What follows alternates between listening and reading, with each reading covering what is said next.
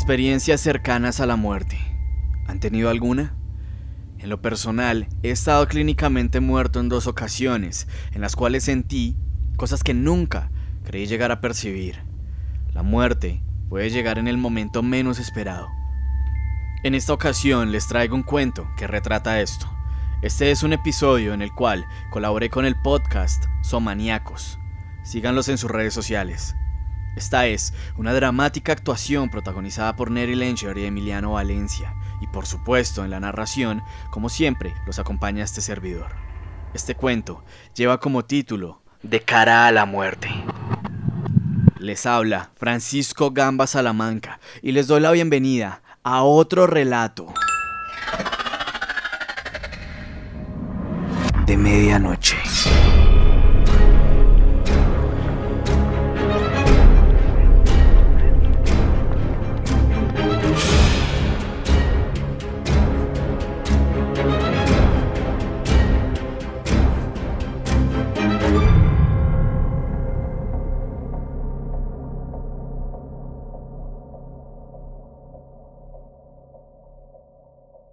Una de las dudas más grandes de la historia del hombre es el qué hay más allá de la muerte. ¿Qué existe del otro lado? ¿Con qué nos encontraremos? A menudo se piensa que podremos encontrar tanto el cielo como el infierno, dependiendo de nuestras acciones. O quizás encontraríamos que en realidad, cuando alguien pierde la vida, ya no hay nada más. A estas preguntas solo encontraremos respuesta el día de nuestra partida, pero ¿Qué sucedería si de dicha partida se pudiera volver? Si se pudiera contar y narrar todo lo que inevitablemente nos alberga el día que nos llegue nuestra hora. Inevitablemente, si alguien pudiera, se enfrentaría al escepticismo y negación de la gente. Lo tacharían de mentiroso o charlatán o simplemente de loco. Tal cual le pasó a Adán su historia es algo peculiar y por mucho tiempo fue rechazada por muchos, pero sin duda nos deja con la intriga que de ser cierta, puede que nunca querramos encontrarnos frente a las puertas de la muerte. Todo comenzó una tarde lluviosa.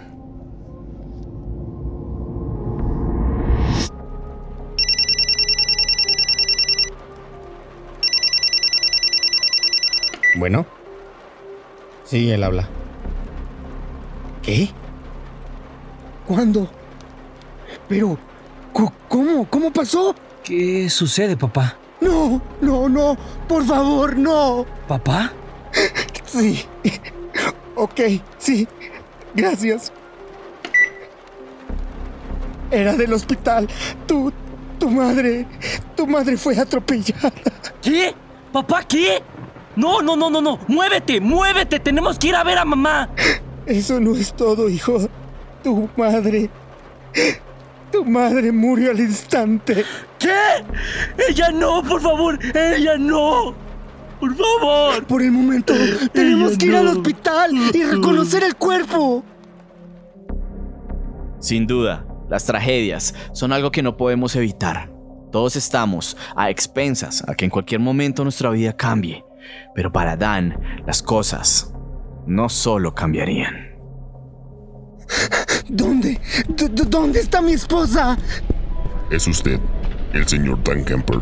Sí, así es, soy yo. Solo tendrá que pasar uno de ustedes. Su acompañante tendrá que esperar. ¿Qué? No, ¿por qué no podemos pasar los dos? No, dile que me deje ver a mi mamá. Tengo que entrar. Hijo. Por favor, papá. Hijo. Dile que me deje entrar. Richard, por favor, espera aquí, hijo. Sígame por aquí. Ella llegó muy mal. Técnicamente fue partida a la mitad, ya que el auto que la embistió venía a una velocidad muy alta y la atrapó en un muro, ocasionando que la dividiera en dos. ¿Qué hay del conductor? De igual manera murió. Por lo visto venía en un estado etílico muy elevado lo que explicaría por qué manejaba a un exceso de velocidad. Por aquí. ¿Ella es su esposa? Liz. No, maldita sea, no. Lo lamento, señor. Dudo que realmente pueda imaginarse el dolor que estoy sintiendo. La gente muere a diario. Eso es inevitable. Día a día, muchos de nosotros partimos de este mundo. Lo difícil de todo esto es más para quienes nos quedamos, para quienes tenemos que lidiar con su ausencia. A Adán no solo le tocó sentir la partida, sino que tuvo que lidiar con cada recuerdo, con cada instante de melancolía y soledad.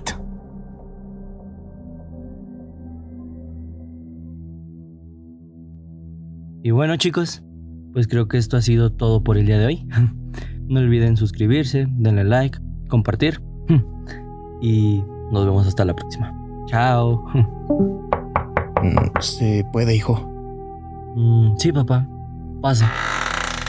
¿Qué, qué hacías, hijo? Nada, papá. Solo terminaba el stream de hoy. Oh, ya, ya veo. Me alegra mucho que estés retomando tu vida. Bromea, ¿cierto? ¿Crees que olvidaré a mamá? El hecho de que tú lo hayas hecho no significa que yo lo haré. ¿Sabes? Me cabrea que estés así. Siempre callado, siempre tímido, sin decir una puta palabra. Por ser así, dejaste morir a mi mamá. ¡Cállate, Richard! ¿Crees que no siento la partida de tu madre? Y si es así, ¿qué más da? Nunca actuaste.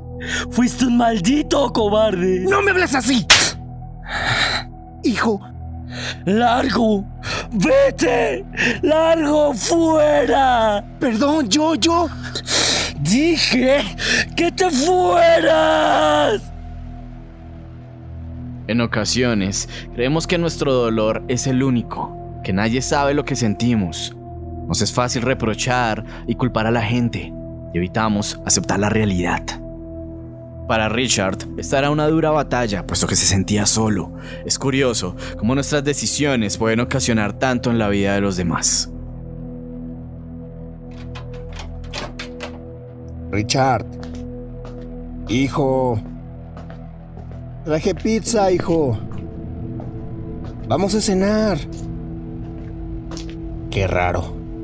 ¿Habrá salido? Richard, se va a enfriar.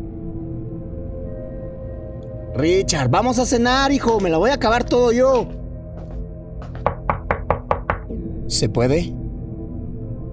Mira, si sigues enojado, te entiendo, hijo, pero por favor, vamos a salir adelante juntos. Vamos, Richard. Déjame pasar. No. No. ¿Por qué, hijo? ¿Por qué? No me dejes solo. Hijo, háblame. Háblame, hijo. No. Bueno. Bueno, hola. Necesito una ambulancia. Es mi hijo. Se, se cortó las venas. Vengan rápido. Sí, calle 215. Colonia Los Álamos. Vengan rápido. Richard. ¿Por qué, hijo? Tú no. ¿Por qué mierda fuiste tan egoísta? No me dejes solo, hijo. Cada que vivimos un duelo, algo dentro de nosotros se va marchitando, algo se pierde, como si le fuéramos perdiendo el sentido a la vida, como si quisiéramos ya no vivirla. ¿Cómo podemos mantenernos plenos si sabemos que tarde o temprano todo lo que hacemos no tiene relevancia? Nuestro legado es solo aquel que nos hace, de cierta forma, inmortales. Pero si también perdemos eso, ¿qué nos queda?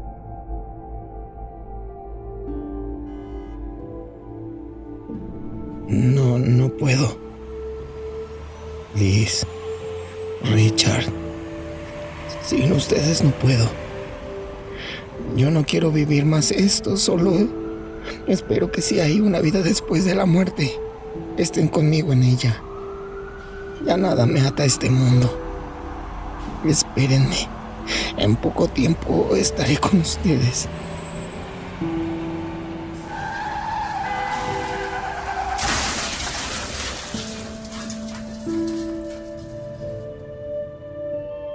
No es que Dan fuera cobarde, ni mucho menos, alguien que no apreciara la vida, pero su dolor lo diezmaba, y dentro de él la agonía cada vez era más grande. Por ello, decidió acabar de la manera más fácil con ese dolor. Pero su acción, el suicidarse, lo llevó al lugar que pocos deseamos conocer.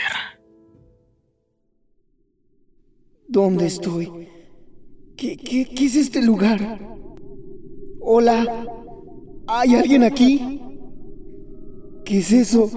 ¿Por qué todo está en ruinas? Hola. Hola, ¿qué tal? ¿Saben dónde estamos? Por Dios, ¿qué es esa cosa? ¿Qué son esas criaturas? Todo parece como si hubiera sido devastado por una guerra.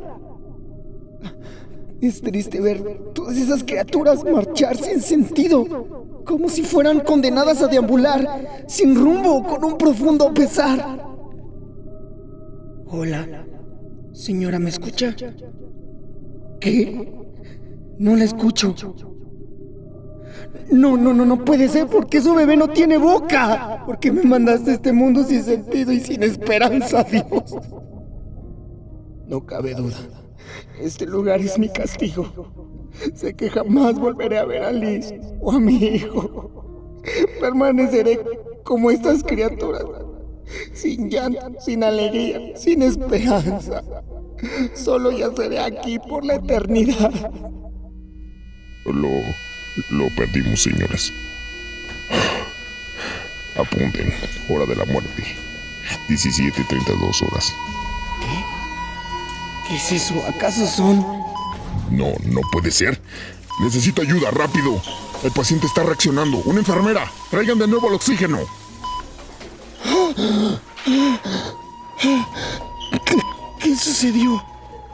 Por Dios. Usted es afortunado, señor. ¿Por qué dice eso? ¿Le parece poco el haber regresado de la muerte, señor? ¿Me morí? Señor, murió oficialmente por 30 minutos. No lo puedo creer. Entonces fue cierto. ¿Qué es lo que no puede creer, señor? Dan no solo relató lo sucedido, sino que también lo pintó, pues era la única manera en que pudiera explicar lo que vivió. Toda su travesía en ese lugar, todo su caminar en ese mundo sin alegría y sin vida, en donde el silencio más absoluto reina y donde las almas olvidan. Muchos no le creyeron, otros pocos lo escucharon, pero sin lugar a dudas, Dan no solo se volvió un gran artista, que con sus pinturas nos regaló un vistazo a lo que posiblemente haya detrás de ese gran misterio, un posible mundo de ensueño, y lo que pudiésemos encontrar al ver de cara a la muerte.